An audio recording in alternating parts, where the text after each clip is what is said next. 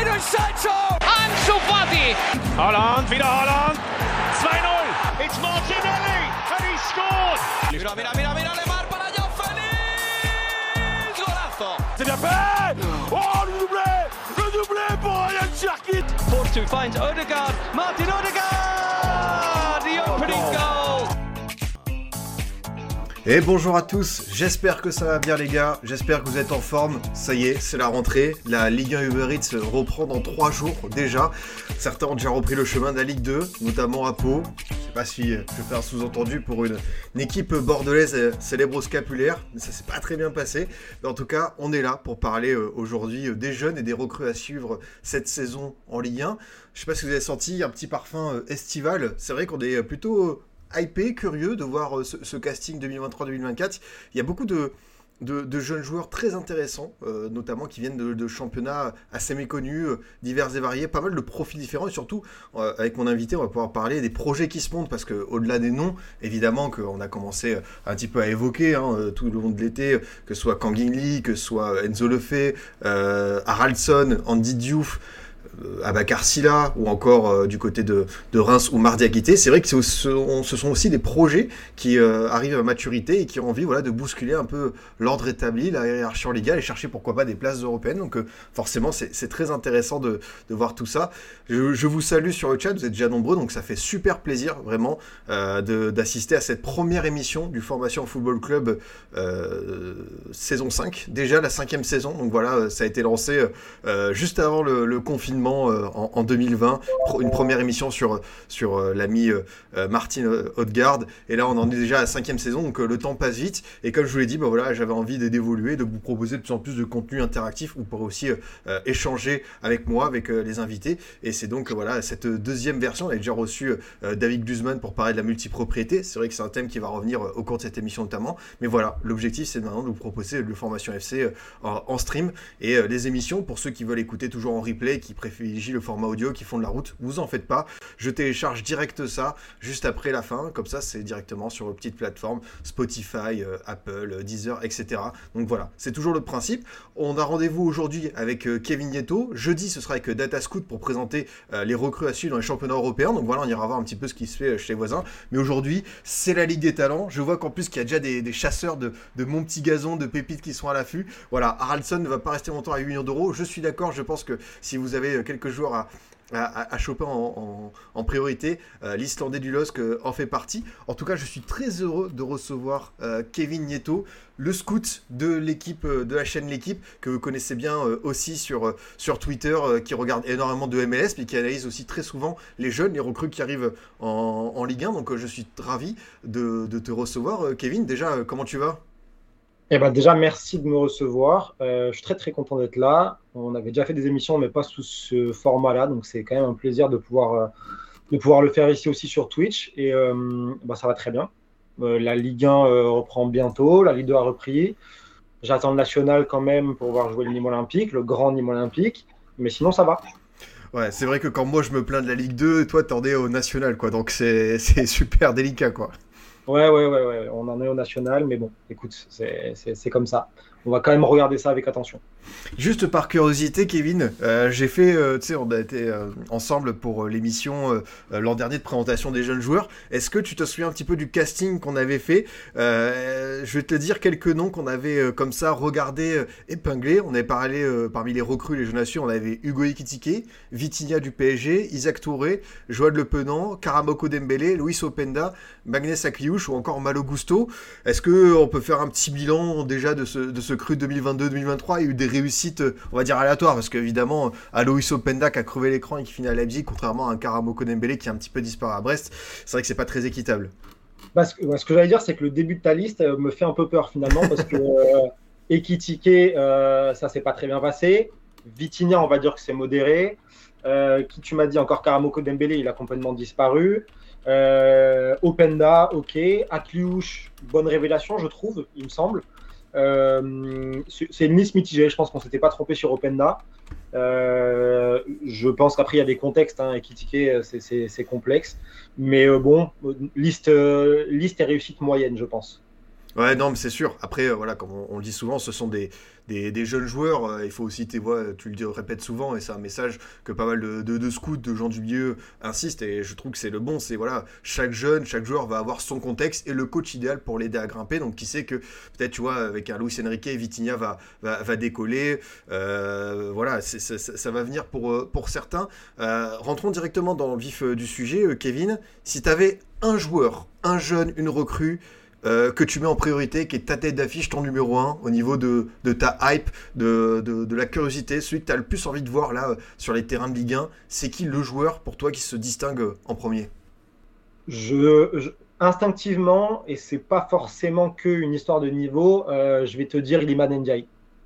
De manière très instinctive, mais je pense que c'est le contexte aussi qui joue énormément. Alors, pas que le contexte, puisque tu, parlais de, la chaîne d'équipe, et j'en avais parlé justement pendant la Coupe du Monde euh, au Qatar, quand il arrivait avec le Sénégal. Donc, c'est un joueur que je suivais déjà depuis euh, quand même pas mal de, mois. Euh, mais là, il y a le contexte. Marseille, euh, la vidéo euh, complètement incroyable de présentation euh, avec les images de lui, gamin, avec déjà le survêtement, etc. Euh, les images à l'aéroport, il y a une attente, euh, il y a un profil. Donc je pense que je, te citerai euh, Iliman Ndiaye.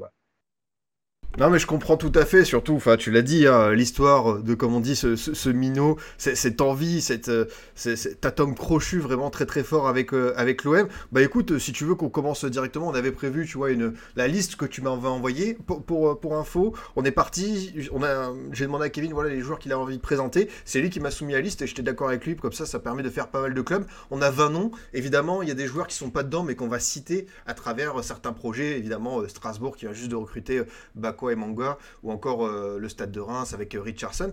Euh, bah, écoute, commençons directement avec, l'Olympique de Marseille. Justement, Iliman Ndiaye, c'est vrai que oh, on a rarement autant senti une attente pour un joueur de, championship. C'est assez saisissant. Est-ce que déjà, tu peux nous présenter un petit peu le, profil technique du joueur et notamment son rôle exact sur le terrain? On a l'impression que c'est un joueur un peu hybride, c'est entre le, le 9,5, l'avant-centre. Il a cette flexibilité tactique qu'on peut apprécier. Bah, c'est ça, en fait. C'est un profil qui est quand même euh, alors résolument offensif et très polyvalent.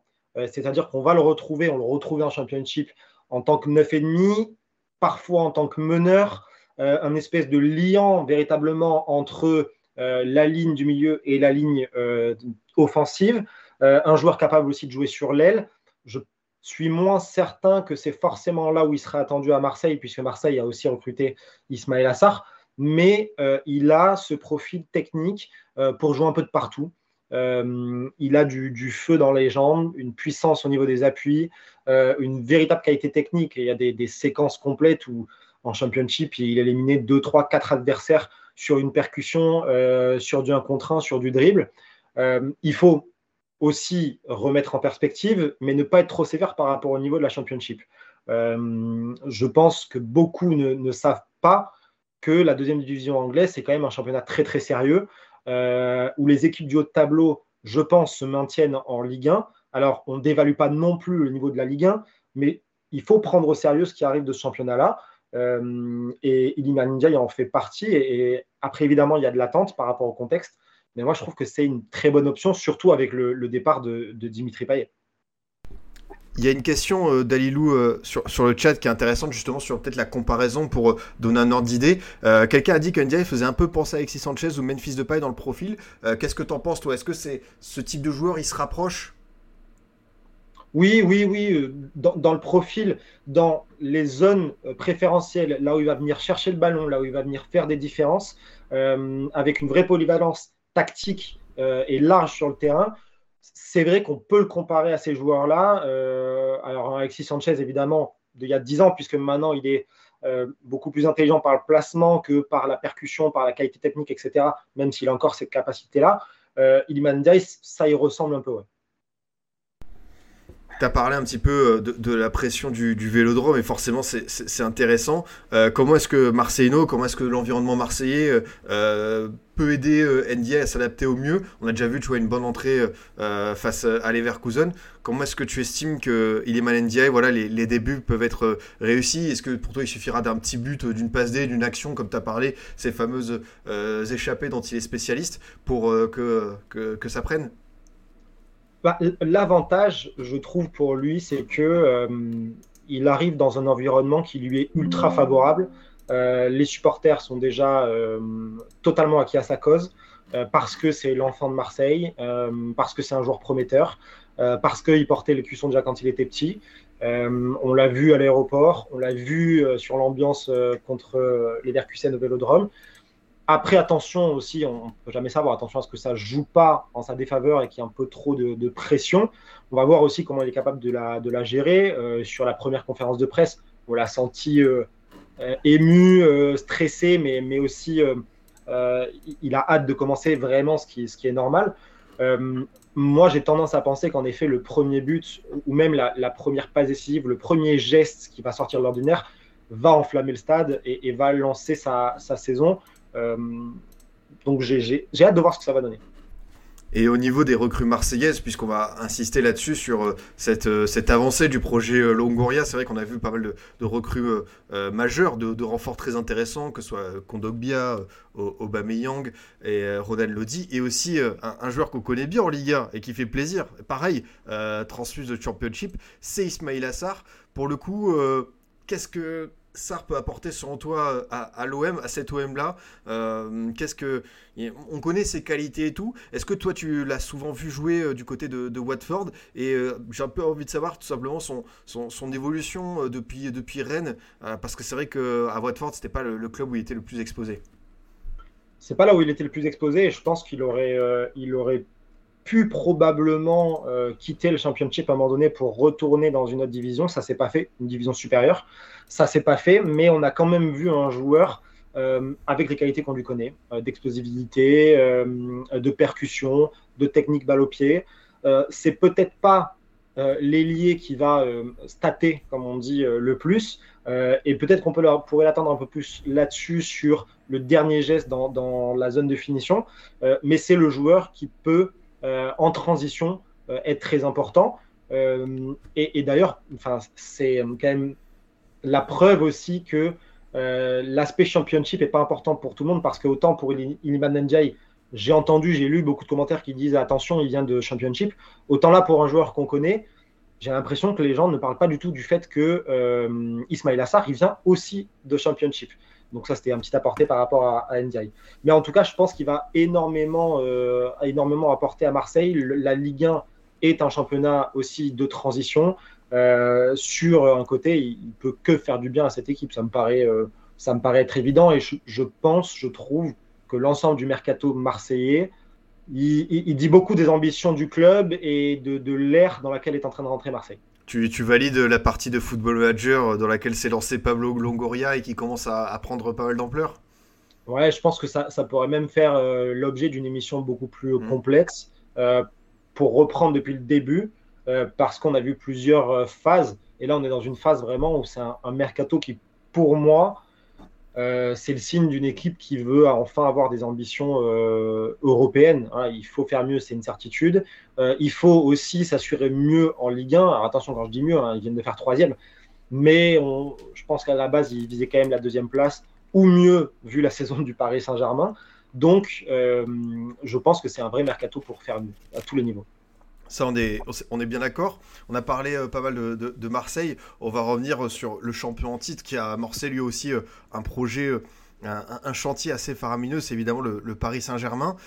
parmi toutes les recrues qui sont arrivées, il y en a une qui voilà, suscite un petit peu voilà, de l'emballement parce que c'est un dribbleur, c'est un joueur qui, qui aime cette, ce, 1 contre 1, cette différence sur un canté. C'est évidemment Kang In Lee, le sud-coréen qui est arrivé de, de, de Mallorca, de, de, la Liga.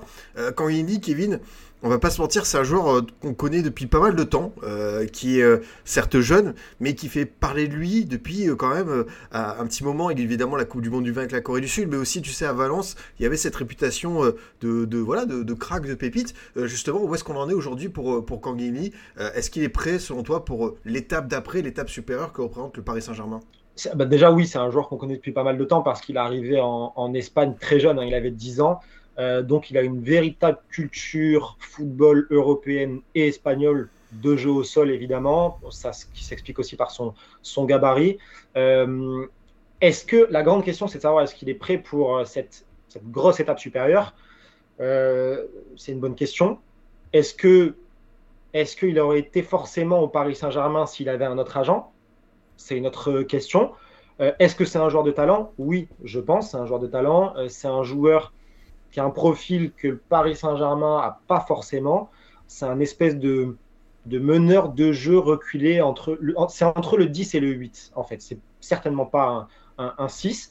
Par contre, là encore, c'est un véritable joueur de transition, mais un peu plus axial, euh, qui techniquement, balle au pied, est très très doué. Il, a vraiment une manière de, conduire le ballon, euh, de pouvoir euh, éliminer l'adversaire un contre un euh, ou se sortir vraiment de situations difficiles quand il est pressé par plusieurs adversaires dans des petits périmètres. c'est un joueur qui est capable de conserver le ballon, de faire des différences au milieu et, d'être décisif dans la zone de vérité. donc oui, c'est un joueur de, qualité, c'est un joueur avec énormément de potentiel. Est-ce qu'il est prêt pour cette étape-là? On, va vite le savoir. Euh, je ne m'aventurerai pas en disant oui ou non. Je pense que, encore une fois, et surtout avec Paris, ça va être ça va être une question de contexte.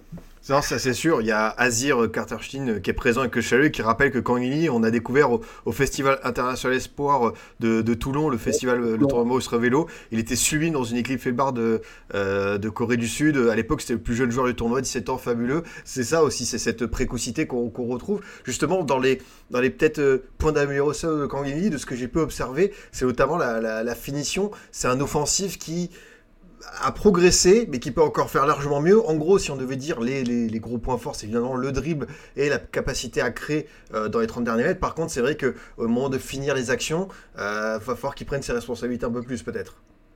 si, on, si, on, doit sortir les points positifs, tu l'as dit, le dribble, euh, mais par contre, il faut aussi vraiment citer sa, sa, sa capacité à s'intégrer dans un jeu de transition. Je trouve qu'il se place vraiment très mm. bien et que quand la défense ressort le ballon, il est très souvent au bon endroit et il se retourne très vite sur lui-même pour aller de manière euh, très verticale.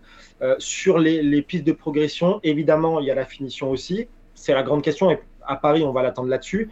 il y a aussi peut-être un peu l'aspect physique parce que je trouve que, et c'est pour ça que je dis que c'est pas un 6, c'est un joueur qui peut faire les efforts défensivement sur le contre-pressing, etc., mais qui n'a pas une technique défensive incroyable et qui donc parfois peut rapidement se mettre à la faute parce qu'il va mettre énormément d'énergie mais il va pas arriver en ayant le corps correctement orienté, en cadrant correctement le porteur, etc.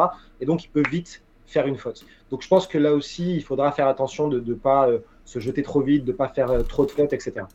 Très intéressant en tout cas de, voir euh, Kangin à l'œuvre. Moi, ça fait vraiment partie de. Je crois que c'est ma principale curiosité. Évidemment, il y en a plein au PSG, mais lui, j'ai vraiment envie de le voir en, en, Ligue 1. Euh, comment est-ce qu'il peut s'adapter et quelle différence il peut créer, surtout qu'on sait qu'il y a un immense renouvellement qui va s'opérer dans le secteur offensif parisien. Donc euh, voilà, j'ai hâte de le voir à l'œuvre. Pareil, autre recrue parisienne de l'intersaison, c'est Manuel Ugarte, l'Uruguayen qui arrive du Sporting Lisbonne. pareil, avec Jorge Mendes comme agent, avec une réputation. Est-ce que c'est le joueur besogneux, le, gros travailleur dont a besoin le Paris Saint-Germain, est-ce que c'est lui qui va pouvoir enfin euh, équilibrer un peu plus l'entrejeu parisien selon toi? Moi, c'est pas le joueur à la base que je connaissais le mieux. Et d'ailleurs, c'est l'occasion de le rappeler que euh, quand on parle de ces joueurs, il y en a certains qu'on connaît très bien, d'autres qu'on connaît moins. On a travaillé dessus avant d'en parler, etc. Mais donc, attention, parce que les avis, évidemment, tout le monde peut ne pas avoir le même et on peut se tromper. Euh, mais de ce que j'en ai vu en préparant ça, justement, euh, en effet, j'ai l'impression que c'est un profil un peu de récupérateur assez euh, euh, robuste, assez besogneux, qui met énormément d'impact dans les duels. J'ai pas l'impression que c'est un joueur qui a une qualité technique au-dessus de la moyenne et qui a la qualité pour faire la passe qui va casser une ligne, etc. Alors on va me dire, et je, préchote, oui, mais contre l'Inter, il a fait une superbe passe dans la surface de réparation. Je ne dis pas qu'un joueur de foot pro n'est pas capable de faire ce genre de passe, je dis que Ugarte, pour moi, c'est pas le joueur qui sera attendu là-dessus. Euh, par contre, défensivement à la récupération, j'ai l'impression que ça peut être euh, une, véritable solution pour le Paris Saint-Germain. Moi, j'ai une petite crainte, du coup, c'est que on a beaucoup parlé de la, du prix, je crois que c'est 60 millions. C'est ce que j'ai noté. Voilà. Je, en fait, c'est la clause libératoire du coup. Paris l'a levé. Encore une fois, on peut avoir des discussions au sujet de l'agent, ça c'est une autre chose. Mais il ne faut pas que les supporters se trompent. Et à ce prix-là, il ne faut pas qu'ils pensent avoir un joueur qui va pouvoir faire des différences par la passe en étant soit à la passe décisive, soit à l'avant-dernière passe, etc. L'impact de Ougarté, pour moi, il va se voir vraiment dans le cœur du jeu, à la récupération. voire même par sa capacité à venir maintenir le pressing haut. Et c'est là-dessus qu'il va falloir le juger en sortant un peu de sa tête le, le montant de 60 millions d'euros, en n'attendant pas un joueur qui sera décisif. Ouais, y a, il y, a, Vermine dans le chat qui est hyper euh, enthousiaste. Lui, c'est la meilleure recrue du PSG. Euh, J'ai vu moment de match du Sporting avec lui. le mec est très fort. Il y a vraiment de stats, tacle, interception. C'est ce qu'on a, commencé à évoquer. Justement, il y avait une observation euh, intéressante aussi de Mounir. C'est pas le 6 type de Luis Enrique. Est-ce que par rapport au, coach, justement, euh, on, on, connaît un petit peu Luis Enrique et sa, patte, notamment au milieu de terrain. C'est un coach qui a souvent eu des entrejeux très forts, très dominants. Tu as parlé de l'aspect technique. Est-ce que ça peut matcher entre les deux? Est-ce qu'il y a finalement il y a un petit compromis à faire pour Luis Enrique avec ce, ce profil, on l'a dit, un peu plus euh, rugueux.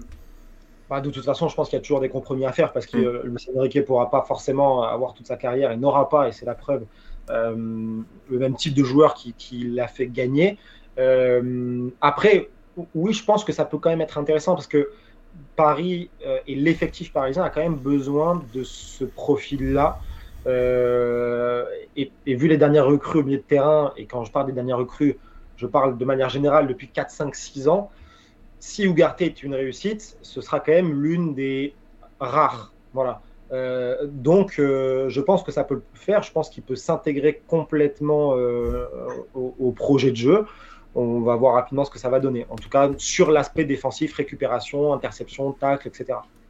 Non, mais forcément, ça donne, ça donne envie. Un petit mot, Kevin, sur une autre recrue récente du PSG. Forcément, c'est Gonzalo Ramos qui arrive Paris du championnat portugais. Neuf idéal pour toi, pour, pour le PSG C'est une bonne question, neuf idéal. Hein. Est-ce que. Euh, quel est le marché des neufs cet été oh, ça, eh, ça, Tu as parlé d'émission pour Longoria, une émission sur euh, les, les, les, le mercato des numéros 9. Vu le, les prix et les profils, ce serait tout aussi euh, palpitant, je pense. Et alors, je, vais aller plus loin. Je pense qu'on pourra même faire une autre émission avec ceux que ça intéresse. Mais moi, j'aurais envie de faire un débat sur la qualité générale du poste de neuf maintenant comparativement à il y a 10 ans. Je pense que c'est une autre, une autre affaire. Mais ça rejoint ce que j'allais dire, c'est pour trouver un très bon neuf cet été, un neuf qui soit disponible euh, sans devoir dépenser 150 millions d'euros, j'ai pas l'impression qu'il y en ait énormément. Euh, j'ai pas l'impression que Tottenham, que Tottenham pardon, va lâcher Kane, euh, ou du moins que Tottenham va le lâcher au Paris Saint-Germain. Euh, donc oui, Ramos, il fait partie des, joueurs euh, performants à ce poste-là. En tout cas, il l'était avec le Benfica. Encore une fois, là, ça va être un autre niveau, pas forcément niveau de, de jeu, mais niveau d'exigence, du moins niveau d'attente. Euh, donc on, va voir encore une fois le contexte, mais en tout cas, je ne sais pas quelles autres options avait Paris. C'est bien ça le problème, et ça reste quand même un bon joueur. Non, c'est sûr. Et euh, maintenant, ouais, je pense que la piste aricaine, ça va plus se diriger vers, euh, vers, euh, vers le Bayern. Ah Mais c'est vrai que, bah, tu vois, Oljun, 80 millions à United. Vlaovic était un, un, prix colossal. Maintenant, ça va plus s'orienter vers un deal pour Lukaku. Et, et voilà, après, même, tu vois, finalement, t'en as parlé sur Twitter et je te rejoignais. Pourquoi est-ce que le RC Lens aurait cédé au Penda à, dès les 35 millions? Finalement, ils ont tenu et ils s'approchent des 45-50 millions avec bonus. Donc, c'est vrai que ce, ce marché des, des numéros 9 appelle à des prix élevés, quoi bah, quand on voit, euh, tu l'as dit, Ojlund, euh, combien il est vendu à Manchester, quand on voit euh, le, les montants attendus par Arsenal pour euh, Balogun, qui sort d'une très bonne saison, attention, mm. qui est un, un, top prospect, on, on, on l'a dit, on l'a redit toute la saison, mais il a une seule saison à haut niveau. Euh, à ce niveau-là, du moins, avant il était en championship ou, ou dans le non dans le championnat U23, il me semble anglais.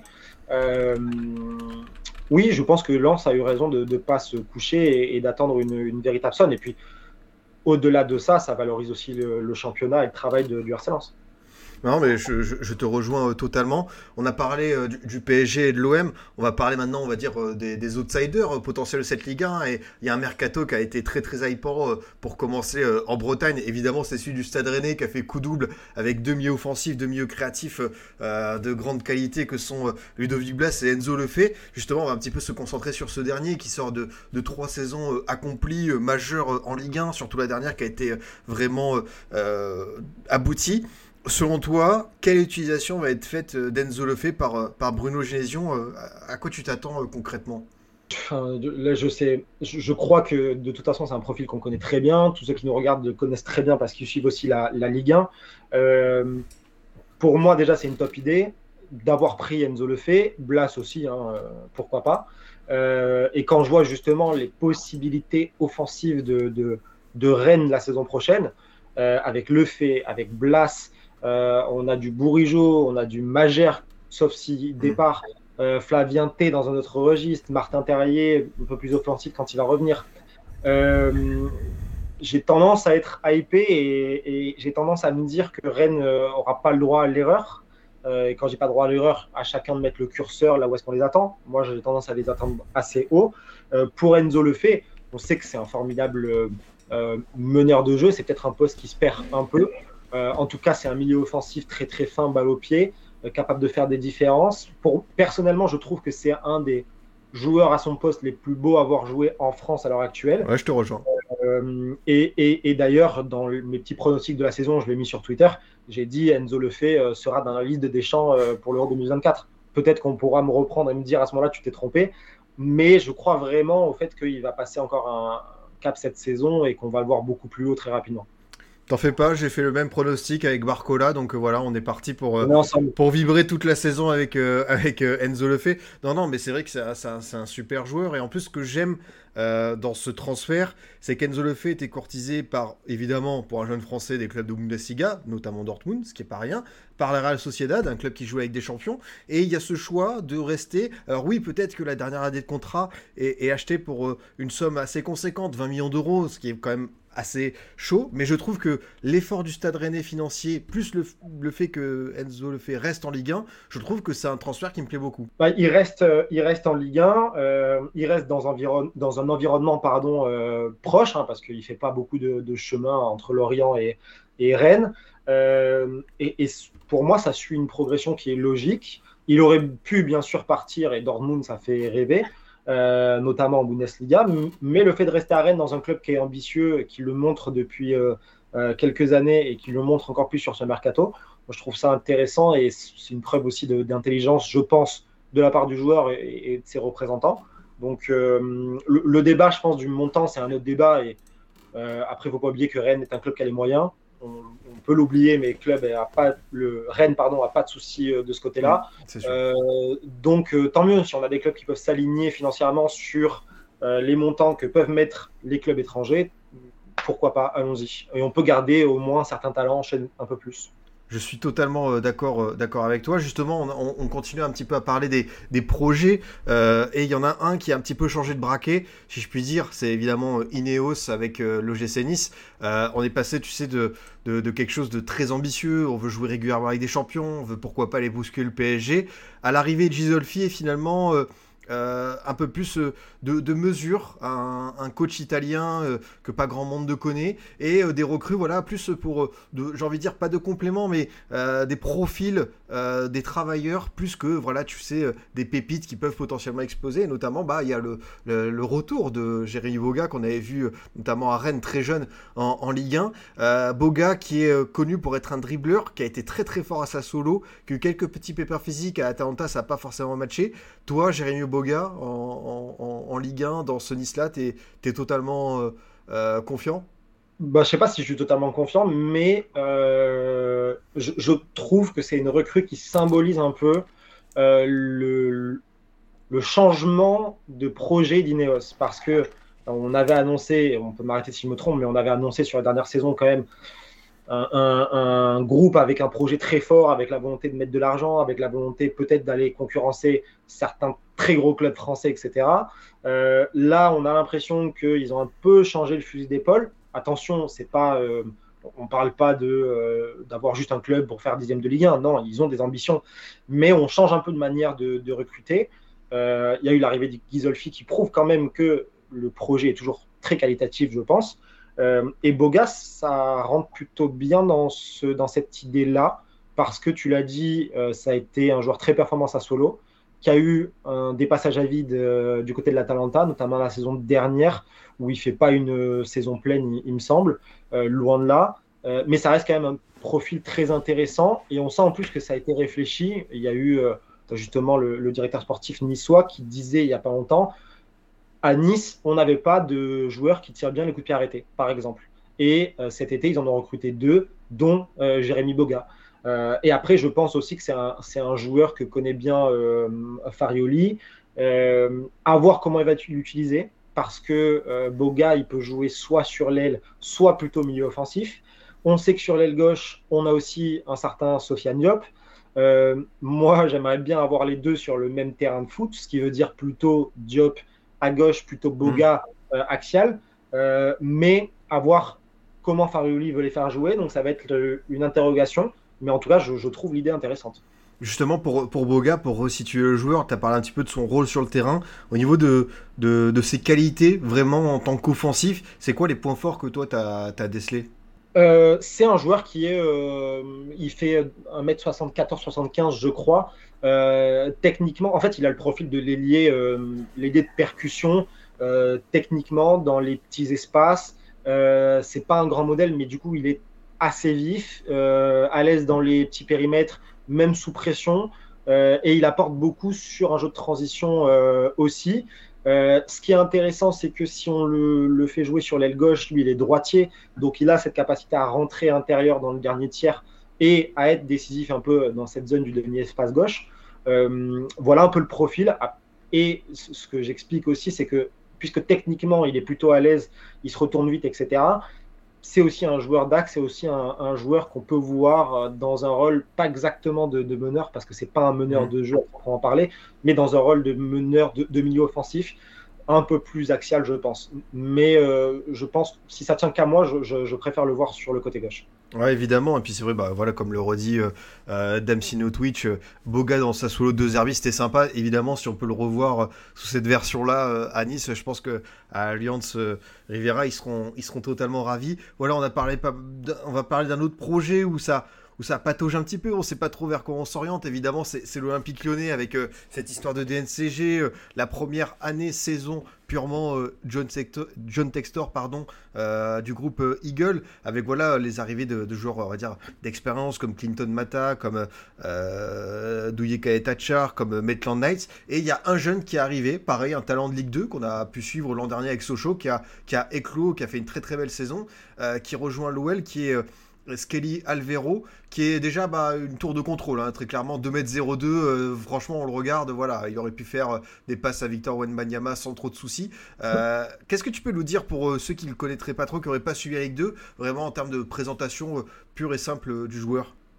Déjà, avant de parler de présentation, je, pense aussi qu'il faut saluer ce qu'a fait Lyon en attendant pas que Sochaux coule et en payant le, joueur, parce que ça a été assez rare le Havre l'a fait aussi, mais Lyon l'a fait, donc je pense que c'est à saluer.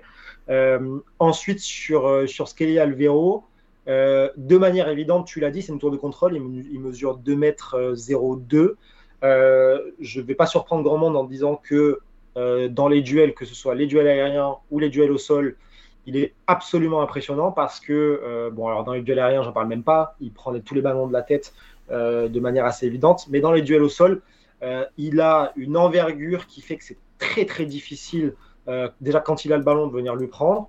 Euh, c'est aussi très difficile quand il vient en pressing sur vous de pouvoir vous en sortir parce qu'il va avoir cette capacité à vraiment venir s'enrouler autour du porteur de balle et euh, avec son gabarit, ben, c'est compliqué de, se retourner. Donc de ce côté-là, c'est intéressant. mais en plus, il sait maîtriser la puissance de ses interventions. Et donc, c'est pas un joueur, je trouve, par rapport à son gabarit, qui fait beaucoup de fautes ou qui prend beaucoup de, de jeunes. Euh, et puis ensuite, de manière, ça c'est un peu plus surprenant quand on voit son profil. Euh, techniquement, c'est un joueur qui est plutôt, euh, plutôt à l'aise. c'est pas, pour donner une espèce de comparaison, vous savez, c'est pas l'éléphant dans le magasin de porcelaine qui va tout casser parce qu'il ne sait pas quoi faire de ses jambes. Là, on a un joueur de 2 mètres qui, quand il prend le ballon, il est plutôt à l'aise, il peut éliminer un joueur. Je dis pas que c'est un petit dribbleur sur l'aile, par contre, c'est un joueur qui est capable de casser euh, une ligne balle au pied, euh, qui est capable de, faire des différences au milieu de terrain, qui est capable de conserver le ballon et de faire remonter le bloc. Donc c'est vraiment un jeune à polir, évidemment. Euh, je pense que dans la prise de décision, dans la maturité, dans les passes, etc., il a des pistes de progression. Mais en tout cas, c'est une, une, bonne recrue, c'est une bonne idée de Lyon, je trouve. Ouais, c'est vrai qu'en plus, pour avoir vu, bah, comme le dit euh, Do Brasil en préparation, il a montré des choses intéressantes. Moi, ce, qui, ce que j'ai envie de te demander maintenant sur Alvero, c'est aussi une comparaison avec l'an dernier Le Penant, euh, qui était aussi ce joueur de Ligue 2 qui arrive avec euh, une belle promesse. j'ai l'impression que Le Penant a été euh, trop vite mis dans peau d'un titulaire et qu'il aurait peut-être fallu passer par euh, un peu plus de, dosage au niveau du temps de jeu, peut-être un prêt, ce sera sans doute le cas, ou peut-être hein, d'ici la fin du mercato, on verra pour lui, quoi qu'il a fait toute la préparation titulaire, donc euh, voilà, Laurent Blanc compte énormément sur, lui. quelle doit être pour toi l'utilisation de Skelly Alvero, tu vois, vraiment en fonction du, temps de jeu? Alors déjà pour ce qui est des jeunes, j'ai l'impression que Laurent Blanc, il n'est pas forcément dans la même mentalité que, que, le coach de la saison passée. Donc je pense que l'intégration, elle ne sera pas directement dans la peau d'un titulaire. Euh, c'est ce que je me suis noté en préparant l'émission. Quel rôle pour lui, en fait? C'est la grande question de savoir quel va être son temps de jeu, euh, avec quel duo il va être intégré, euh, quel joueur va pouvoir coller avec ses compétences à lui. c'est un jeune joueur, il a connu qu'une saison vraiment en Ligue 2. il va falloir l'utiliser avec beaucoup d'intelligence, notamment parce qu'il a un profil qui n'est pas, pas commun. Hein. On n'en voit pas beaucoup des joueurs comme ça en, Ligue 2, en Ligue 1, en Ligue 1 et voire même dans le football euh, professionnel. Euh, donc, je pense qu'il sera sur le banc et je pense qu'il gagnera des minutes de jeu petit à petit dans, dans la saison. Euh, on, va voir aussi est-ce que le, le, le, projet Laurent Blanc va fonctionner directement, une intersaison qui est encore une fois assez mouvementée. Est-ce que le coach risque pas de changer aussi? J'ai un peu peur du contexte encore lyonnais pour lui, mais euh, on va voir. Bah écoute, euh, on, verra. Tu l'as dit, c'est euh, une vraie, une vraie curiosité. Bon voilà, comme le dit Vermine, est-ce que Laurent Blanc sera encore sur le coach pour un moment? On en a parlé euh, en off euh, avec Kevin en se disant les prédictions de saison, c'est toujours délicat. L'an dernier, on pensait pas mal, je pense, que Tudor passerait pas l'automne. Voilà, il a, retourné pas mal de vestes. Pour le coup, Laurent Blanc, je pense pas trop me tromper en disant que ça va peut-être pas aller au bout de la saison, tu vois. Ça va être euh, peut-être un petit peu compliqué. On verra, on verra quoi qu'il arrive. On aimerait bien aussi que Mohamed El Arouche gagne un petit peu du, temps de jeu, gagne des galons parce que il peut, il peut très clairement euh, apporter, je pense, euh, à cet entrejeu de, de l'OL. Pour parler d'une autre équipe euh, qui, là, pour le coup, a, bien avancé sur son projet, c'est évidemment le LOSC qui a conservé Paolo Fonseca, ce qui constitue, selon moi, déjà une très bonne recrue. On va pas se mentir, une très bonne nouvelle pour eux. Et il y a notamment une des sensations voilà, de la préparation. Alors, on ne fera pas des enseignements tout le temps sur les matchs amicaux, mais c'est vrai que cet Islandais milieu offensif Ocon, Arnar, Haraldsson, qui est arrivé, qui a, tout balayé sur son passage lors des, premiers matchs euh, lillois. On a le sentiment que LOSC a mis la main en dépensant 15 millions d'euros en allant le chercher à Copenhague sur euh, un joueur extrêmement intéressant. Toi, est-ce que déjà tu le connaissais en ce qu'il arrive à Lille? Est-ce que tu peux nous parler un petit peu de, de, son profil? Alors, avant qu'il arrive à Lille, très peu. Euh, ensuite, évidemment, surtout quand il a commencé à, à faire parler de lui. J'ai regardé euh, ce que ça donnait en, regardant un peu des matchs euh, quand il jouait à Copenhague en Superliga euh, et pour préparer l'émission. et on se rend compte que là-bas, il jouait souvent en position de, faux neuf. je pense que c'est un milieu offensif très polyvalent, j'ai l'impression, et qui a des qualités très très fortes sur pas mal d'aspects, que ce soit la, la, conservation de balle, pardon, l'orientation du corps, la première touche de balle avec le corps bien orienté pour se mettre dans le sens du jeu, euh, la qualité technique, la qualité à la passe, euh, l'intelligence dans ses déplacements. Je le trouve infiniment euh, complet, en fait, tout simplement. j'ai beaucoup aimé ce que j'ai vu, des images que j'ai regardées, des matchs que j'ai regardés en, Superliga. Et ça a l'air de plutôt pas mal coller avec le projet Fonseca. Donc, c'est pour moi, c'est une curiosité et je pense que pour le grand public, c'est une grande curiosité aussi. C'est pas forcément celui qu'on attendait le plus quand il signe, euh, même s'il y a un petit montant quand même qui met la puce à l'oreille. Euh, et pourtant, je pense que ça va être un des joueurs que je vais suivre avec attention. Ah, c'est sûr, c'est sûr qu'il va être euh, extrêmement intéressant. En plus, sur les matchs de préparation du LOSC, il y a ce joueur qui, euh, en situation défensive, était pas mal euh, voilà, sur le côté gauche, qui faisait vraiment un, vrai travail, un travail défensif délié. Et puis, dès que le ballon circule au sein de son équipe, il n'hésite pas à rentrer à l'intérieur. Il faudra voir évidemment avec, avec avec Angel Gomez. Il y a tellement tu vois, de joueurs axiaux, même tu vois, les, les Egrova ou Nas qui aiment rentrer. Ça peut être un peu l'embouteillage. Mais c'est sûr que tu l'as dit, avec lui, il y a, y, a, y a beaucoup, beaucoup de possibilités euh, pour, euh, pour Fonseca. Toi, selon toi, le meilleur rôle vraiment d'Araldson, ce serait quoi? Bah, j'ai je, envie de le voir, euh, j'ai envie de le voir assez axial. j'ai envie de le voir assez axial dans un rôle peut-être hybride entre le, le, milieu offensif meneur et le faux neuf. je pense que c'est un joueur qui doit foncièrement avoir beaucoup de liberté. Et, évidemment, il y a un projet de jeu à prendre en compte, mais je pense que dans le projet de jeu, pour intégrer ce joueur-là, ça peut être intéressant vraiment de lui laisser beaucoup de liberté, parce que j'ai l'impression aussi que sa marge de progression, elle est, euh, elle est très, très, très importante. Euh, je pense qu'il faut qu'il soit un peu plus décisif. là, il arrive dans un championnat qui est plus exigeant aussi, peut-être un peu plus physique, à l'impact, peut-être qu'il pourra résister un peu mieux. Mais sur toutes les qualités que j'ai citées juste avant, euh, il a une marge de progression euh, assez impressionnante.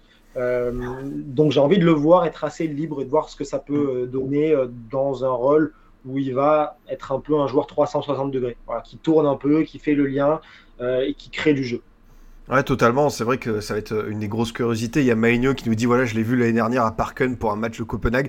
Très intéressant entre les lignes. Il a profil à Julien Alvarez, donc forcément, bah, ça fait très envie. Et, euh, et Mounir qui nous dit euh, Thiago Santos, leur latéral droit portugais aussi, semble intéressant. C'est vrai qu'il a commencé à prendre des marques. Donc euh, voilà, comme l'an dernier, le Lusk de Fonseca l'expression le dit, on est dans le train, on a, on a hâte de voir euh, ce qui va se passer dans le Nord. On va rester justement, euh, Kevin, dans cette région avec euh, voilà, le, Dauphin, le RC Lens, qui a aussi été actif sur le mercato, qui a perdu évidemment Seko et Luis Openda. Et justement, on va s'attarder un petit peu sur le milieu de terrain lensois avec deux joueurs qui sont arrivés pour un petit peu apporter bah, du 109, tenter de remplacer Seko Fana, ce qui serait une tâche ardue. on va commencer avec bah, sans doute un des voilà, vu le, coût financier, euh, Spearings qui arrive gratuitement après sa très belle saison à Toulouse, euh, toi ça t'étonne pas que Lens soit allé le chercher, euh, vu ce qu'il a montré, que ce soit en Ligue 2 et surtout l'an dernier en Ligue 1 et Coupe de France?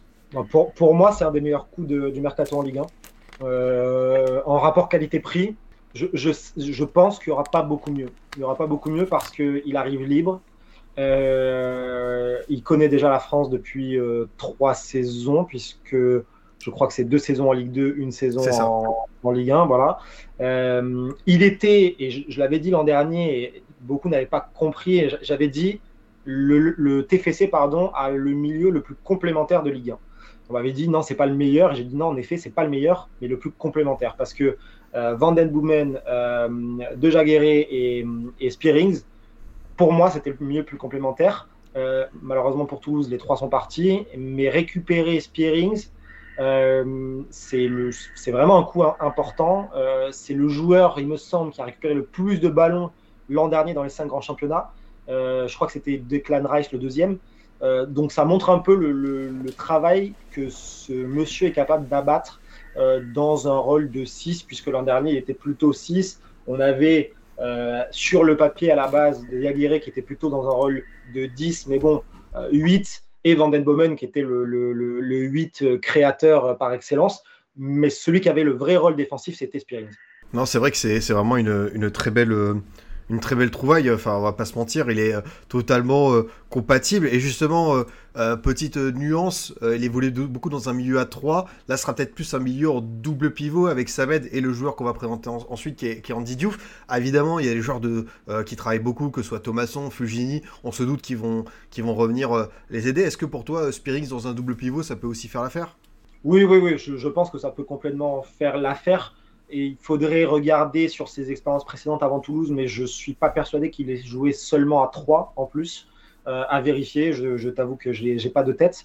Euh, mais je pense, que, ça peut être un profil intéressant, surtout si c'est couplé avec un joueur qui est un peu plus box-to-box.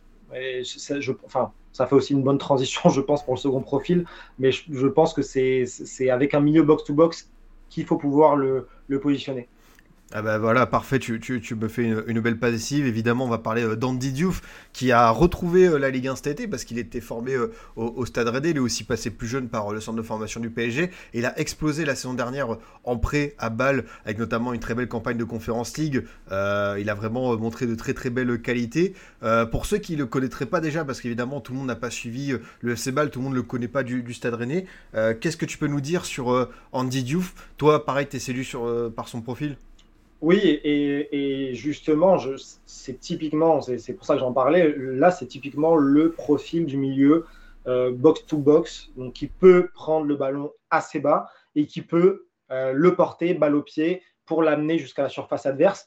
Euh, un peu ce qu'était capable de faire un, un, Fofana qui vient de partir. Alors attention, je ne suis pas en train de dire que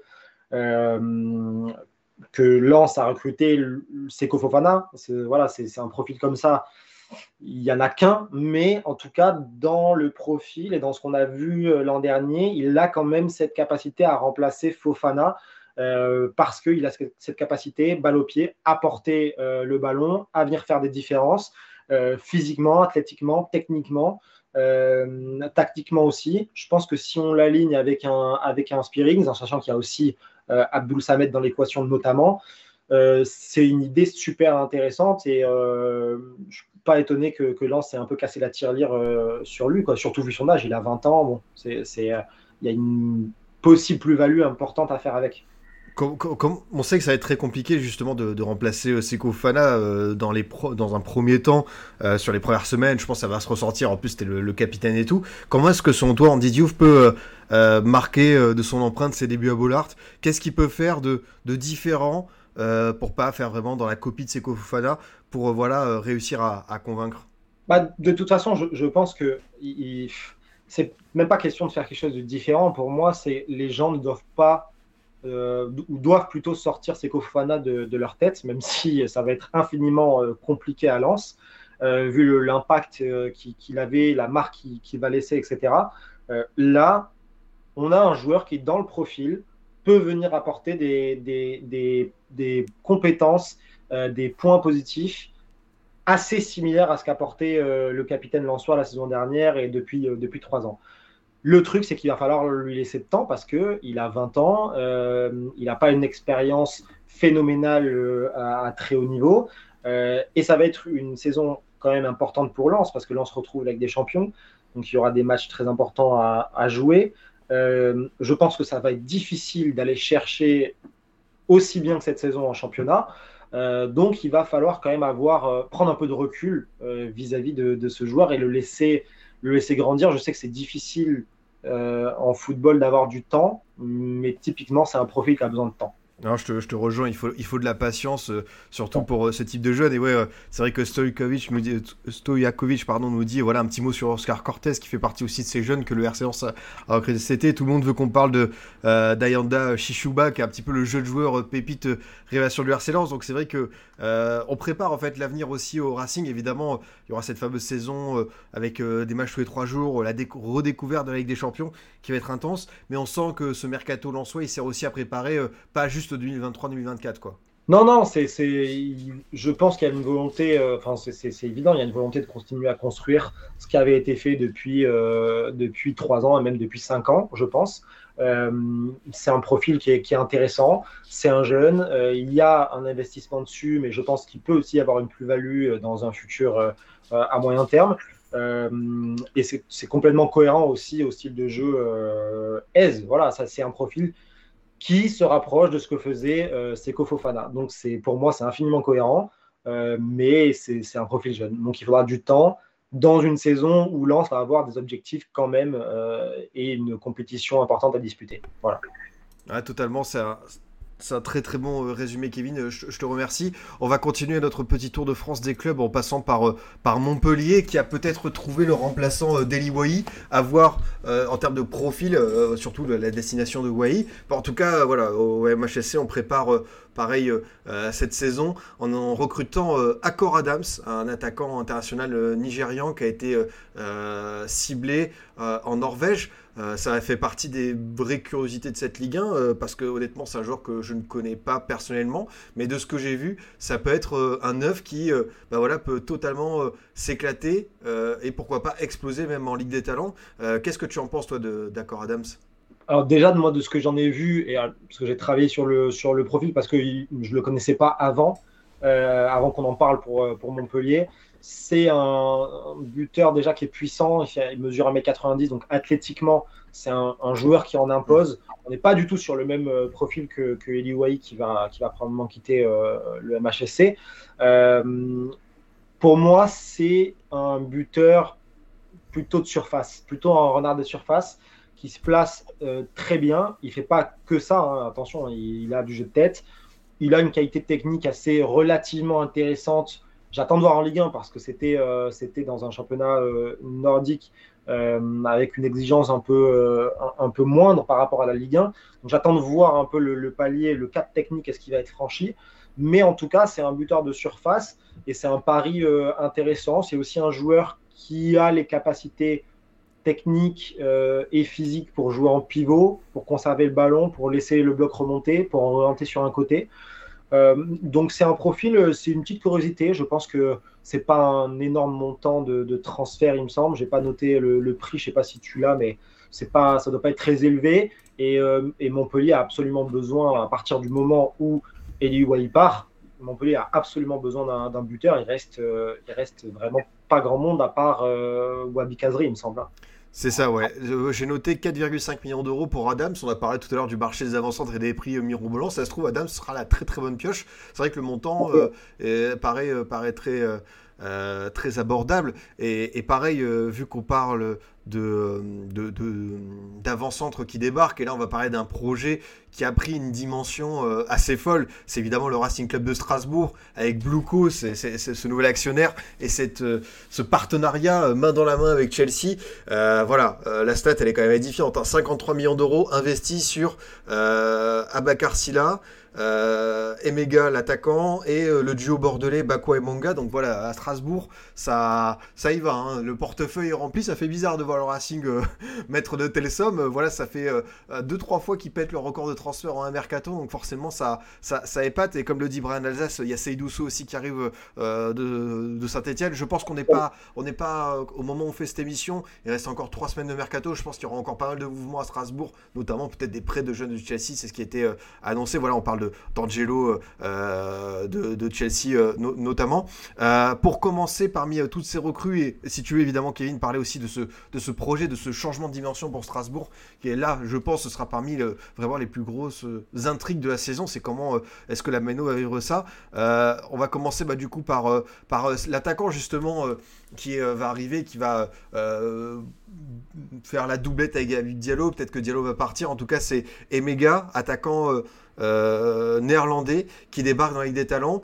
Euh, au niveau de son profil pur et simple d'avancante, qu'est-ce que tu peux nous dire sur, euh, sur lui?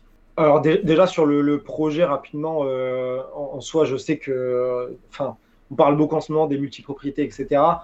Moi, sera pas, je parlerai pas de ça sur le, sujet purement financier, etc. ce que je vois, c'est que Strasbourg est en train de, quand même de changer de, de dimension. 53 millions, euh, je pense qu'il y a six mois en arrière, euh, on aurait dit à n'importe qui à Strasbourg, vous avez dépensé 53 millions. Il aurait dit bon, il faut tout de suite poser cette bière.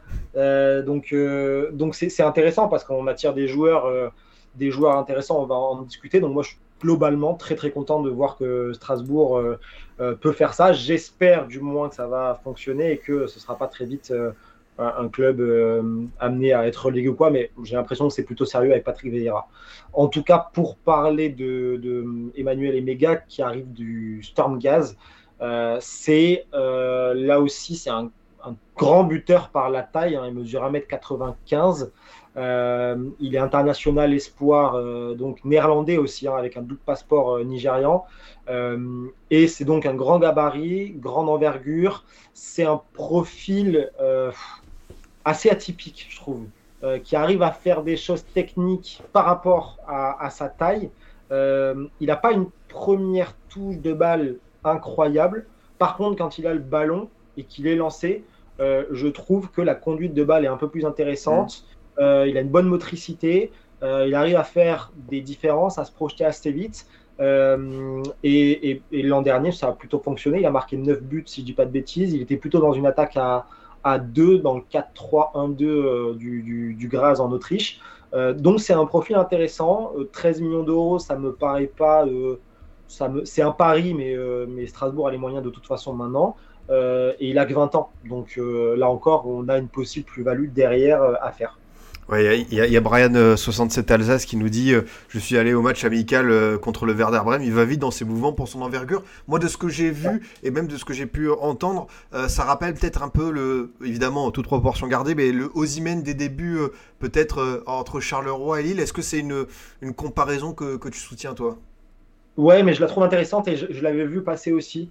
Je trouve que dans le profil, alors attention, évidemment, toute proportion gardée, parce qu'on ne peut pas dire maintenant et il ne faut pas nous le faire dire que Emmanuel Emega sera le futur Victor Osimhen, mais en tout cas dans le profil, que ce soit dans le gabarit, dans, dans l'aspect technique quand même, dans sa manière de bouger et, et d'apporter offensivement le danger, je pense qu'on peut le comparer aux Osimhen.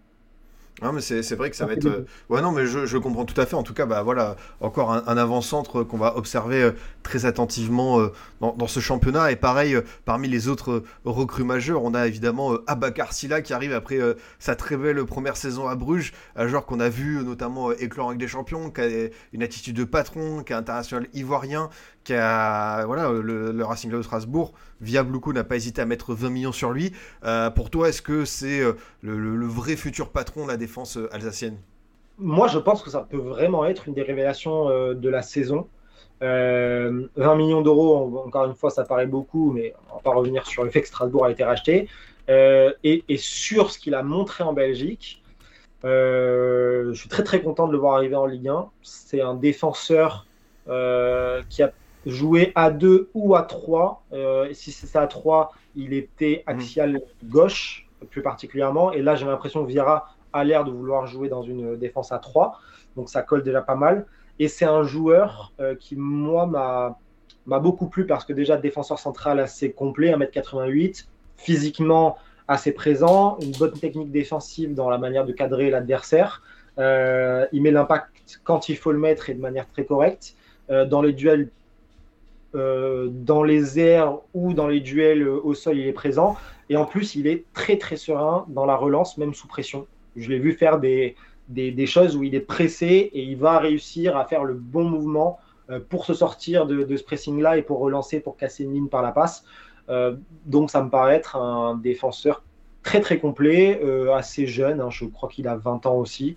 Donc euh, pour moi, ça peut être une des révélations de la saison à son poste. Ah, totalement, je te rejoins. En plus, c'est un gaucher. On sait que c'est le type de pied pour un défenseur central dans la relance qui est souvent euh, euh, voilà, recherché, ciblé. Il y a des avis intéressants du chat. Bon, qui est supporter du, du, Standard de Liège, qui affirme voilà, joueur très bon, mais encore à polir. Attention, il est parfois bruyant et sanguin. Donc voilà, un avis du championnat belge. On a voilà, qui nous dit pareil, c'était un assassin saison dernière. Donc un joueur qui peut être parfois un peu, un peu rugueux. Il y a, rugueux, pardon. Il y a Brian qui nous dit il est trop à l'aise au pied, aime bien faire des percées, il a même marqué contre Brême dans le jeu, pas sur euh, coup de pied arrêté. Donc euh, forcément, ça va être euh, un joueur qu'on a envie de suivre parce que c'est vrai que par rapport à sa première saison, comme je le répète à Bruges, il a montré vraiment des capacités très concrètes, super intéressantes. Voilà, c'est le moment où je vais verser ma petite larme. On va devoir évoquer un, duo qui a rejoint le Racing Club de Strasbourg. Et ça fait bizarre, évidemment, de voir deux très bons jeunes des Girondins de Bordeaux je, vais, les évoquer en plus. Hein. Tu les connais beaucoup mieux que moi et je sais que ça te fait de la peine. Oui, ça me fait de la peine parce que évidemment, bah, par rapport euh, à l'issue de la, de la saison dernière, euh, j'aurais aimé que les Girondins montent en Ligue 1 et surtout avec ces deux-là, ça aurait été un beau symbole. Et voilà, euh, encore une fois, le, le, centre de formation des Girondins a sauvé pas mal de fois la peau du club et notamment de Gérard Lopez. moi, je trouve que ce sont deux jeunes qui sont prêts pour la Ligue 1 et qui peuvent totalement s'accorder avec le projet de Chelsea voir évidemment pour leur utilisation tactique, parce qu'on sait que Mwanga c'était un défenseur central euh, de base et qui a été euh, réinventé en numéro 6 par David Guillon, euh, voire numéro 8 un peu plus haut, qui a fini par être au bout de deux matchs le meilleur milieu des Girondins, mais net, hein, vraiment au-dessus du lot. donc à voir comment il sera utilisé en défenseur central, qui est son poste de prédilection, ou au milieu de terrain où il a vraiment montré de très très belles choses sur les, derniers mois de, de, Ligue 2. Et après pareil pour Dylan Bakwa qui est pour moi plus un, pur ailier qu'un joueur qui peut euh, être euh, euh, on va dire, dans un duo d'attaque, pour moi, il peut être un peu un complément. Hein. pourquoi pas David Diallo et, et d'Emmanuel mais pour moi, c'est vraiment le meilleur rôle, c'est vraiment ailier dans, dans une attaque à 3. Mais après, voilà, à voir parce que c'est un joueur qui peut être à l'aise côté gauche, côté droit. Et surtout, voilà, je pense qu'aujourd'hui, le joueur le plus prêt pour la Ligue 1, c'est Mwanga parce qu'il est serein, il est calme, il sait jouer très belles choses. Je pense pas que Bakwa, justement, soit prêt pour le rôle de piston. Pour moi, Bakwa, c'est le joueur qui doit encore le plus progresser parce que il a a voilà, tendance à, à, oser beaucoup sur le terrain, donc perdre certains ballons, à faire des mauvais choix, des passes qui auraient pu être plus évidents. Mais je rappelle que Bakwa, bah, euh, comme Mwanga, l'an dernier, c'était sa première saison en pro. Donc euh, voilà, évidemment, euh, il a encore une très très belle marge de progression. Mais en tout cas, il a fait partie des meilleurs dribbleurs de Ligue 2 et c'était un joueur qui vraiment était de temps en temps un petit plus, voilà, le, joueur créatif des Girondins, le petit frisson qui, voilà, pouvait vraiment faire des débordements quand il est vraiment en forme, quand il est vraiment dans un bon jour, il peut faire beaucoup de dégâts à son latéral. Donc euh, voilà, je, je, trouve que le, package qui arrive à Strasbourg, 20 millions, tu vois, pour les deux, ça me paraît, euh, ça me paraît honnête. Bah. Je suis assez d'accord avec toi sur l'analyse globale. Euh, le, package pour les deux paraît peut-être un peu élevé parce que. ou, alors ça dépend combien, à combien on, estime Bakwa, par exemple, parce que je pense que c'est le moins cher des deux pour l'instant.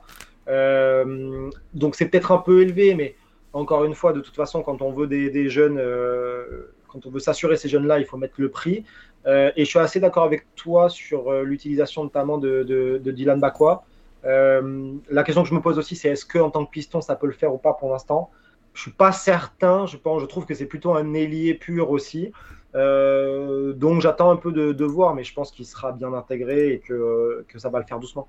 Non, mais je suis euh, euh, totalement d'accord avec toi. Je pense que bah quoi, en piston, ça va être un peu, un peu léger. Après, ouais, l'estimation du prix, je l'ai pas, mais de ce que j'avais compris, c'était peut-être 12 pour Mwanga et 8 pour Bakwa. Donc voilà, on serait à ce niveau-là et peut-être pas de pourcentage à revendre. Donc ce qui pourrait expliquer que le tarif soit assez élevé immédiatement et peut-être pas euh, immédiatement, enfin immédiatement justement dans, dans l'avenir faire une revente. Donc, donc voilà pour cette présentation du Racing Club de, de Strasbourg. je vais, on va passer, euh, Kevin, à un autre projet d'envergure où là on a l'impression que Will Steele euh, a, enclenché la vitesse supérieure euh, et, Reims qui est en train de peut-être prendre Darami à l'Ajax, qui est en train de faire des coups de partout, qui bah, justement a récupéré une très belle indemnité de transfert avec Ekitike. Voilà, les 40 millions d'euros sont arrivés dans les caisses du stade de Reims et forcément on a beaucoup beaucoup de joueurs assez enthousiasmants. on en a sélectionné plusieurs. On a notamment bah, voilà, un attaquant qui est en train de réaliser une très très belle préparation. C'est Oumar Diakité, en plus pur produit euh, du Red Bull Salzbourg, euh, qui a pas forcément eu sa chance en équipe première, mais avec cette équipe passerelle de, de. Euh, on est sur peut-être un, futur attaquant. Voilà, cette très bonne gestion. On le rappelle du stade de Reims, Boulaïdia, Hugo Ekitike, Balogun et maintenant Diakité. Il y, a, une logique pour toi de, de continuité? Oui, et j'en doutais pas parce que euh, ça fait, euh, c'est pas nouveau que Reims travaille bien. Euh, pour faire le parallèle, Reims est monté en Ligue 1 la même année que Nîmes Olympique. le Nîmes Olympique est en national cette saison. Reims peut dépenser, peut dépenser des, des, 12, des 13, des 14 millions d'euros pour certaines recrues. Donc on voit la différence de, de, travail entre les deux clubs. pas surpris aussi parce que euh, ça fait des années que ça travaille bien. Avant, avec euh, Enzo Djebali, qui avait fait du très très gros travail aussi au recrutement là-bas, qui est plus euh, qui est plus là maintenant, mais qui avait fait du très gros travail. Mathieu Lacour aussi maintenant, etc. donc, pas étonné. Financièrement, c'est sain et, c'est intéressant de les voir aller chercher ce genre de profil Diakité. qui a peut-être pas encore le niveau pour percer dans le, la, la galaxie Red Bull, par contre, qui peut être très intéressant. Je ne sais pas à quel point il arrive pour être le titulaire, mais en même temps, je me souviens quand euh, Balogun avait signé, j'avais présenté Balogun euh, sur la chaîne d'équipe et j'avais dit que le profil me plaisait, mais que je ne savais pas à quel point ça pouvait être juste pour être titulaire. Donc, je ne vais pas m'avancer et dire la même chose parce qu'on a vu ce que ça a donné avec Balogun. Euh, donc, peut-être qu'il vient pour être titulaire et que ça va être encore une fois incroyable. En tout cas, c'est un profil intéressant d'un joueur assez euh, vif, rapide, qui peut prendre la profondeur, qui bouge énormément, euh, plutôt bon devant les buts en deuxième division avec les Frings, mais encore une fois, on, va voir. En fait, c'est un peu le même principe que Balogun. On savait qu'il était bon, mais dans une division inférieure. Donc là, on va voir ce que ça va donner vraiment et s'il passe le cap ou pas. Et en tout cas, c'est une, je crois que c'est une indemnité de transfert qui est très faible en plus pour lui, il me semble.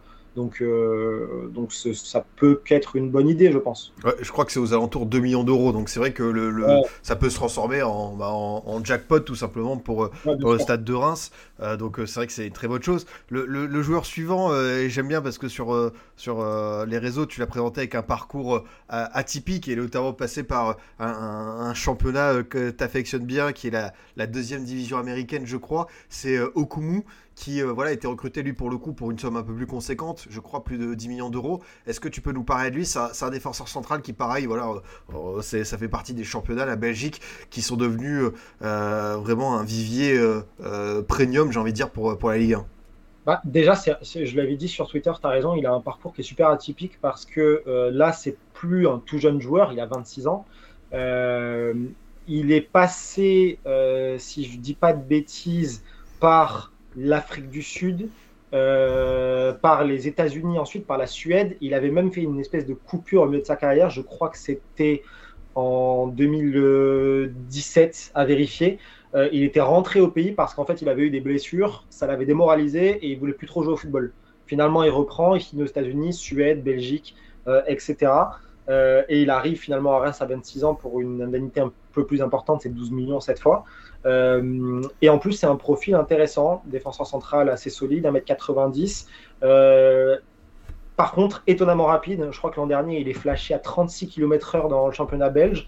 Donc, pour, euh, quand vous allez voir le, gabarit 36 km/h, ça donne pas envie d'être sur son chemin.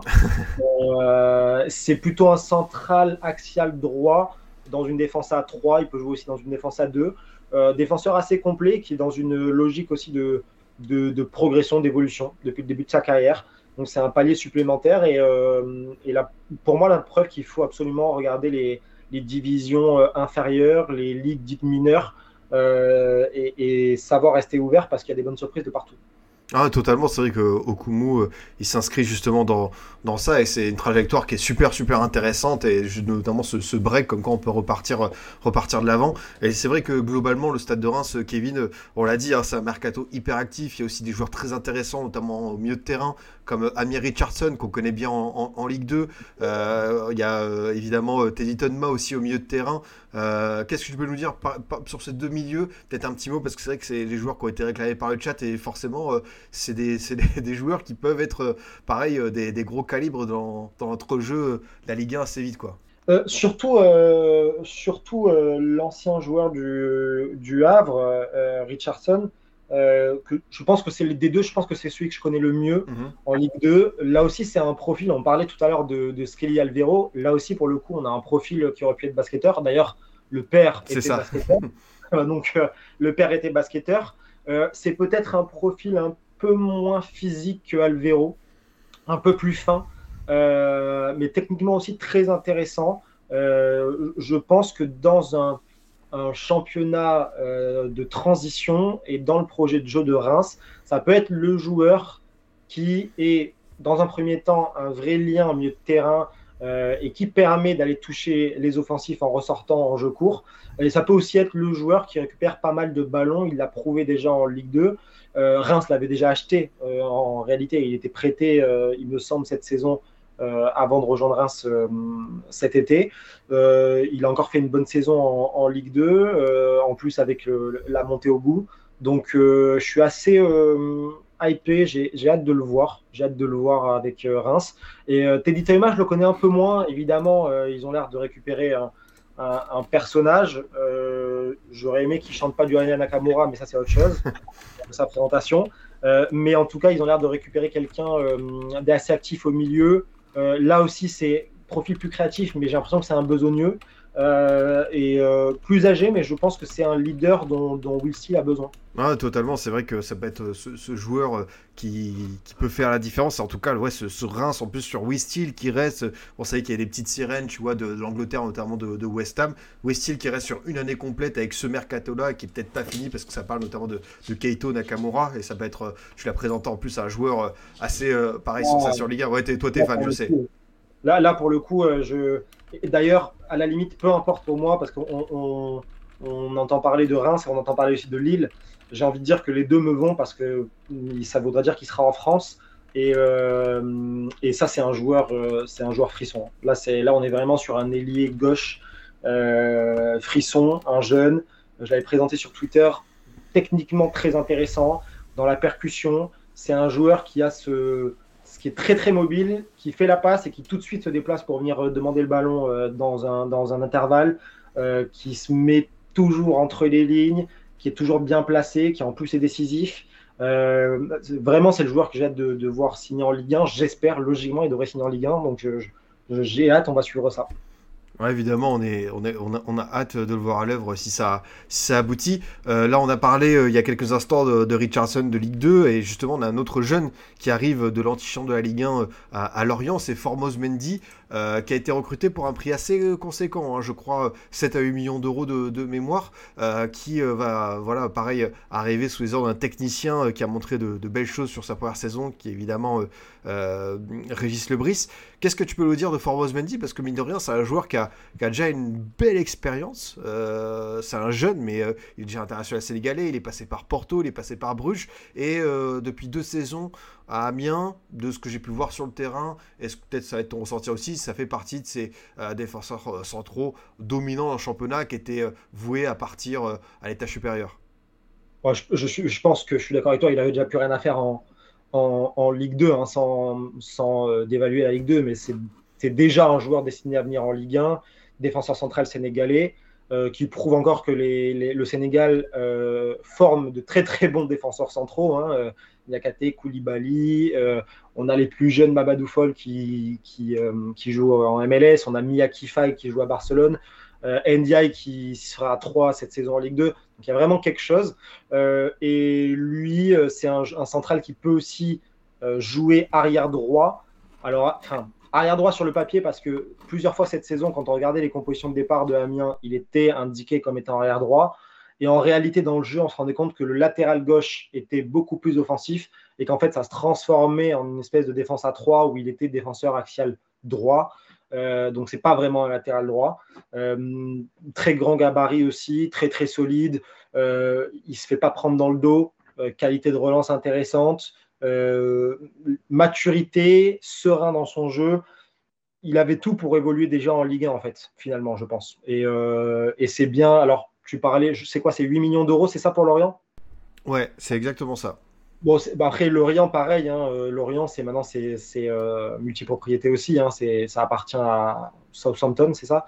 Euh, Je ne sais pas si c'est Southampton. C'est Bournemouth pour Lorient. Bournemouth, ouais, donc, donc voilà, s'il n'était pas venu là, je pense qu'il serait parti peut-être en Bundesliga ou en Première Ligue.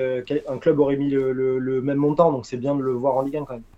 Non, mais totalement. Moi, j'ai hâte de le voir à l'œuvre euh, dans, ce FC Lorient qui a, voilà, pareil, recruté euh, euh qui était euh, convoité après sa bonne saison en Suisse, nous dit Jordinho. Ça fait partie de ces équipes. voilà, Romain Fèvre qui revient. C'est vrai que Lorient, Strasbourg, les, clubs qui profitent de la multipropriété pour se monter des belles petites équipes, forcément, on a envie de voir ça à l'œuvre. on va passer sur un joueur que tu connais très bien, puisqu'on va parler un petit peu de, MLS, Kevin, qui est à des championnats que tu suis le plus. Et en plus, bah, c'est un club qui nous habitue à des recrutements bien sympathiques que Ligue 2 en Ligue 1, c'est forcément euh, le TFC qui allait chercher euh, Christian Caceres, euh, international vénézuélien au, Red Bull de New York. Est-ce que tu peux tout simplement nous, nous présenter? Parce qu'évidemment, je pense que pas grand monde ne va le connaître et toi, tu as l'habitude d'avoir du courage, hein, de te lever à, à 1h, 2h du mat, rester éveillé pour regarder ces matchs, le voir faire des chevauchés contre DC United ou, Vancouver.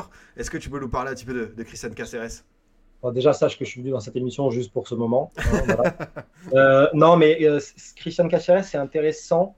Je pense que dans l'idée, ça va être le remplaçant de, de, Spearings, dont on a parlé tout à l'heure, euh, dans un profil un peu différent. Je trouve que c'est un joueur hybride entre le 6 et le 8. le point commun qu'ils ont pour moi, c'est que ce pas des joueurs qui vont énormément faire progresser le jeu balle au pied, donc par la chevauchée.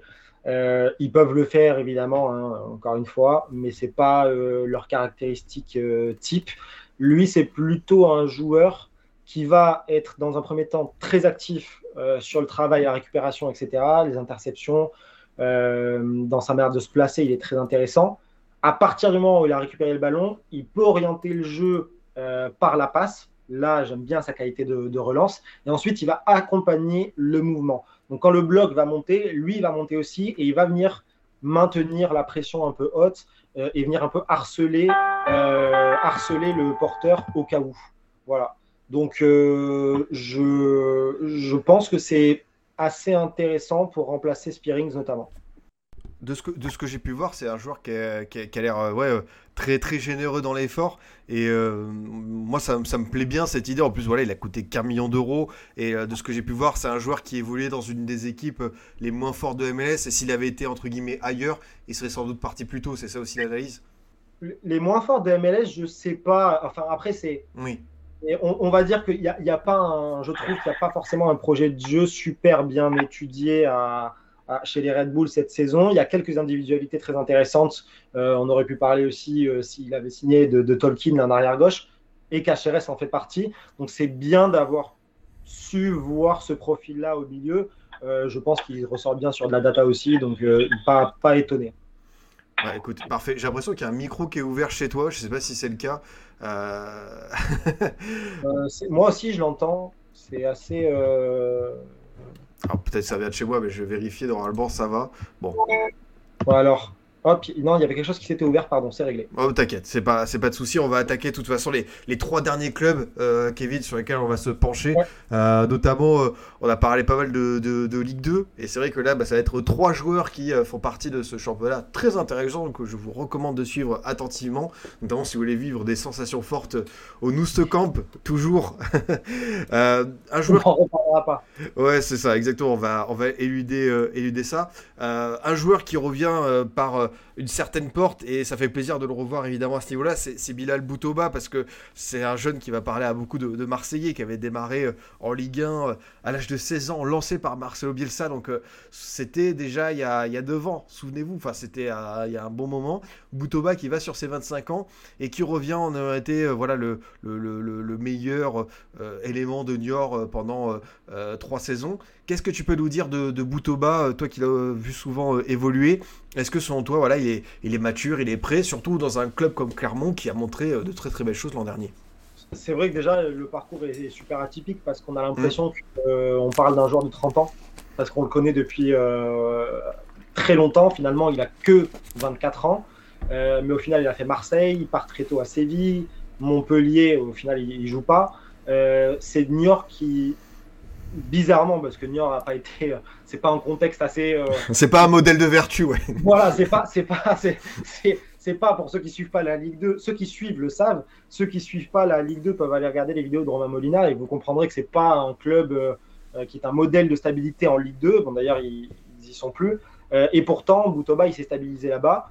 Il sort de deux saisons euh, où il marque 7 buts. Il y a deux saisons, 11 buts cette saison. Euh, à chaque fois, c'est 5, 6, 7 passes décisives euh, dans une position d'ailier droit. et il s'est imposé vraiment comme un des meilleurs à son poste dans ce championnat-là. en faisant des saisons pleines enfin. Et je pense que c'est ce qu'on attendait de lui. avec ses qualités techniques, on le sait, c'est un gaucher qui joue à droite. donc il aime rentrer intérieur, il aime venir provoquer, faire des différences. évidemment, parfois c'est toujours un joueur un peu frustrant parce que euh, il aime, il aime dribbler, il aime ça, il aime provoquer, et parfois ça apporte du déchet. Mais je trouve que sur les deux dernières saisons, ça apporte beaucoup plus finalement euh, que ce qu'il perd de ballon euh, en finalité. Donc très content de, le voir revenir en Ligue 1. et en plus, il revient dans un club qui s'est stabilisé en Ligue 1 pour le coup, qui recrute intelligemment. Euh, Clermont avec un projet de jeu aussi intéressant. Donc euh, je, pense que ça a tout pour, euh, pour bien fonctionner.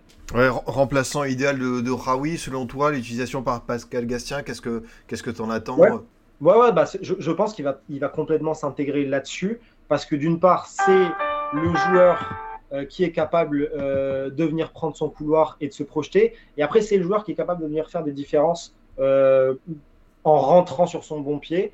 Euh, il a prouvé qu'il était décisif aussi depuis deux saisons et, Clermont va avoir besoin de ce genre de, joueurs aussi. Euh, donc euh, pour moi, ça, colle plutôt pas mal et, surtout j'avais très envie de le voir revenir en Ligue 1. Quoi. Non, c'est une certitude, ça fait énormément de plaisir de le revoir à, à, ce niveau-là et surtout avec, en étant étoffé un tel parcours. Moi, ça vraiment curieux, vraiment très curieux. Ça fait partie, ouais, je pense, des joueurs que je vais le plus suivre parce que, honnêtement, tu l'as dit, hein, vu la trajectoire, c'est assez fou.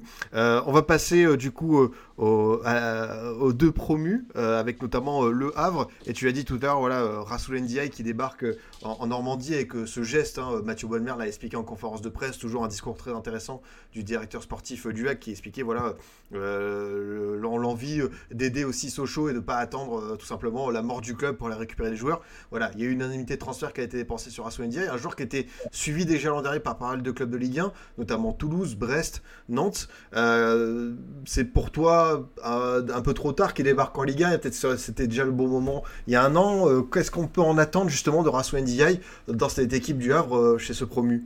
Je sais pas si c'est trop tard. Je pense que l'an dernier, ça n'aurait pas été trop tôt. Mmh. C'est-à-dire que si un club était passé à l'action, ça aurait déjà été intéressant.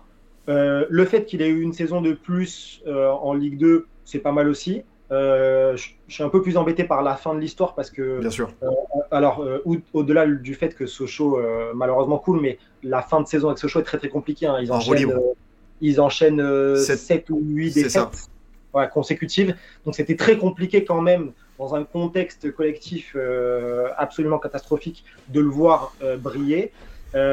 mais euh, mais finalement, il, s'est donné du bagage supplémentaire.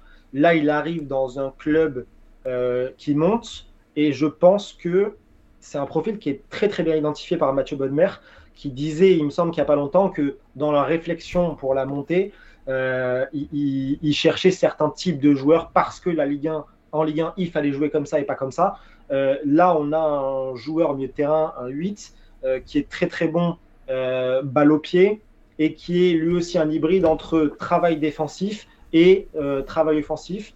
Il se projette, il sait se projeter balle au pied, il, sait, euh, il a une bonne conduite de balle, euh, il distribue très bien le ballon, il alterne bien le jeu long et le jeu court. c'est un, joueur qui a de l'activité au milieu de terrain. Et, pour moi, ça peut être vraiment une des révélations de, de cette saison. je pense que ça dépendra aussi beaucoup du contexte dans lequel va être le Havre parce qu'évidemment, on sait que cette saison, euh, on, passe à, on passe à 18. Si le Havre connaît des difficultés, évidemment, ce ne sera pas l'idéal s'il y a une saison euh, catastrophique. Mais je pense sincèrement que le Havre euh, va surprendre beaucoup de gens. donc j'ai tendance à croire que Rastulendial va faire quelque chose de bien aussi. Non, mais écoute, forcément, envie de le voir à l'œuvre. Encore plus, ouais, le Havre qui revient en Ligue 1 avec, avec Mathieu Baudemer, cette vision et un mercato. voilà, on sait qu'il va leur manquer encore du monde devant, donc hâte de voir les pistes qui vont se finaliser. Et enfin, le dernier, bah voilà, un, joueur que toi tu connais très bien puisqu'il est passé par le Nîmes Olympique, c'est Jean Nguessan qui a rejoint le FCMS. Alors, on aurait pu évidemment présenter Miko Tadze. Hein, voilà, ceux qui suivent la Ligue 2 savent à quel point il est très bon. C'est un joueur qui va évoluer, partir. On ne sait pas trop quelle est sa situation, mais évidemment, si Miko reste à Metz, c'est une très très bonne nouvelle pour eux et aussi pour la Ligue 1 s'il reste dans le championnat parce que ça, a été un très très bon élément.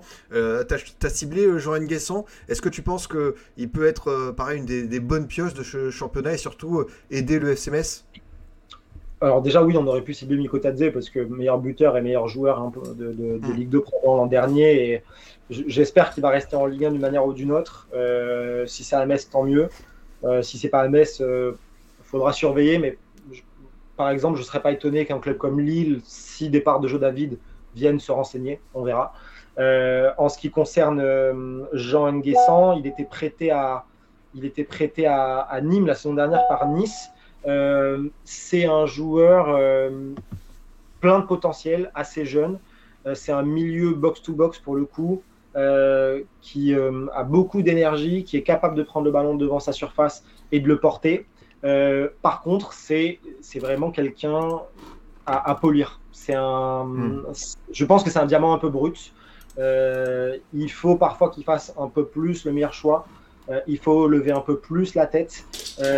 il faut, et ça a été, et, de source sûre, je sais qu'il l'a su aussi. Après, le contexte à Nîmes était particulier parce que il y a eu relégation et ça a été un des rares joueurs à surnager, je trouve. Mais il a eu tendance à vite euh, se décourager à la perte de balle, par exemple. Et donc à perdre une petite seconde, à râler un peu après l'arbitre, etc. Et ça, c'est une piste de progression importante. Euh, mais dans le jeu, techniquement, dans la conservation de balle, dans ce qu'il va apporter verticalement, c'est super intéressant. Et en plus, je crois que Metz l'a eu pour 400 euh, 000 euros, un truc comme ça. C'est ça. Je crois que tu as des messages sur WhatsApp euh, qui arrivent. J'ai l'impression que ça, ça, t'appelle et justement, je, je vais euh, bientôt te, libérer, euh, Kevin. En tout cas, c'était un vrai plaisir de faire cette émission avec toi. Désolé peut-être à, à, certains supporters qui sont voilà, de Monaco. évidemment, on aurait bien voulu parler bah, voilà, Salissou, qui est un défenseur que moi j'apprécie énormément, Southampton, qui rejoint le Rocher. Satriano, qui revient à Brest. Moi, je suis hyper hypé. Nantes, bah voilà, on a décidé, voilà, c'est aussi faire des choix. On n'a pas pu parler de tout le monde, mais il y aura d'autres émissions, euh, d'autres clubs. Nantes, on sait qu'il y a des très bons jeunes comme Nathan Zézé qu'on va surveiller euh, de près. Et euh, voilà, on va voir un petit peu comment est-ce que ça va se lancer. Donc désolé à, toutes ces équipes, mais voilà, on va pas. Je pouvais, pas. J'aurais beaucoup aimé retenir, Kevin durant 2-3 heures, mais on va voir ça. Oui, me paye aussi pour, Nantes évidemment. En tout cas, merci beaucoup Kevin de m'avoir accompagné. C'était un plaisir de faire cette émission avec toi. Bah, merci, à, merci à toi, merci à ceux qui nous ont écoutés. En effet, tu as raison de le préciser, mais c'est je pense que si on doit parler de tout le monde, il nous faut 5 ou 6 heures de, live. Euh, euh, et, ce soir, je suis au cinéma avec madame, donc ça va pas être possible. Mais on se refera une émission avec plaisir. Donc voilà, Kevin va profiter, euh, va profiter du cinéma tranquillement. On va libérer sous peu. Est-ce que tu peux rappeler un petit peu ton, ton activité, tes réseaux, où est-ce qu'on peut te, retrouver? Bah, tu peux toujours, vous pouvez toujours me retrouver sur, sur Twitter. Feu Flex Scout, maintenant c'est mon nom, Kevin Nieto.